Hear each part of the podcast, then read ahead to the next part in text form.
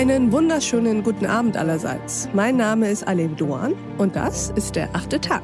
Schön, dass Sie dabei sind. Wir sprechen heute über ein Phänomen, das wir, glaube ich, schon irgendwie spüren können, aber das uns nicht so richtig bewusst ist. Es geht um unser Alltagsbewusstsein. Was ist es eigentlich? Weshalb scheinen wir darin wie gefangen?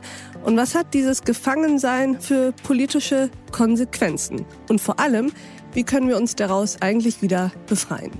All das und noch ein bisschen mehr besprechen wir mit unserem heutigen Gast. Herzlich willkommen im achten Tag, Thomas Kliche. Schönen guten Abend allerseits. Herr Kliche, würden Sie sich uns mal kurz vorstellen? Ich bin in Freiburg aufgewachsen, habe an verschiedenen Orten studiert, lange in Hamburg gelebt und jetzt seit zehn Jahren in Stendal. Da habe ich eine Professur für Bildungsmanagement.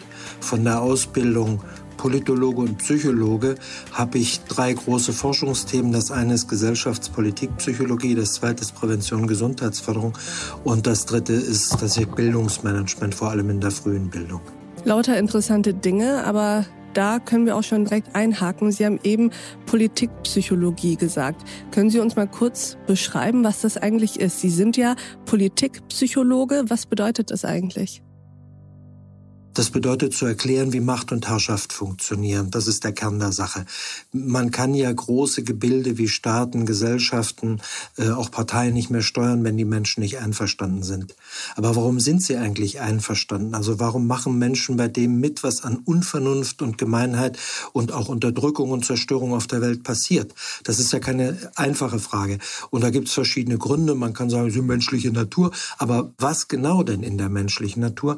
Ähm, wie das alles funktioniert, äh, auch mit welchen Techniken das umgesetzt wird, das untersucht die politische Psychologie oder Politikpsychologie. Sehr interessant. Und wir wollen uns heute gewissermaßen einen Teilaspekt davon angucken, denn Sie sind ja heute hier, um mit uns aus unserer Befreiung, aus einer, naja, gewissen politischen Trägheit zu sprechen.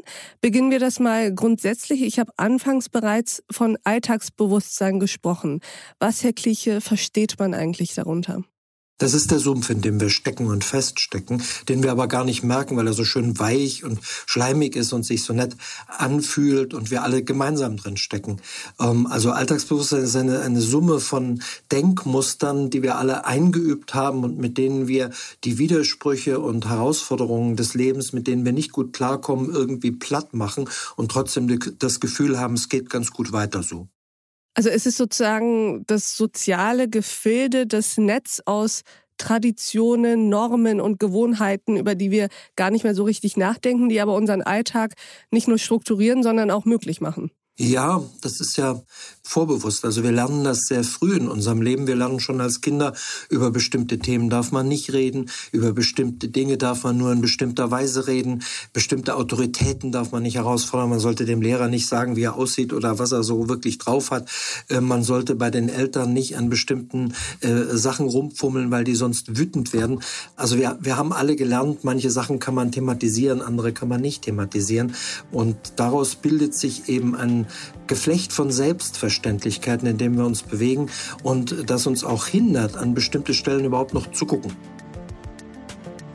Und dieses Gespräch geht natürlich noch weiter. Die Gesellschaft wird immer schneller, springt immer schneller zwischen den Themen hin und her, wird dadurch immer oberflächlicher und braucht immer mehr diese Leitplanken des Alltagsbewusstseins, der Selbstverständlichkeiten, damit sie sozusagen auf der Spur bleibt. Und dieses Alltagsbewusstsein ist auch das, was uns befähigt, uns in der Gruppe wie der Fisch im Wasser zu bewegen, an unserer Kultur teilzuhaben. In einer Gruppe jederzeit Dinge sagen zu können, von denen wir wissen, na, das wird nicht sehr anecken. Da gehören wir dazu. Diese Folge in voller Länge finden Sie auf thepioneer.de oder in unserer Pioneer App. Bis zum nächsten Mal, Ihre Alef Doan.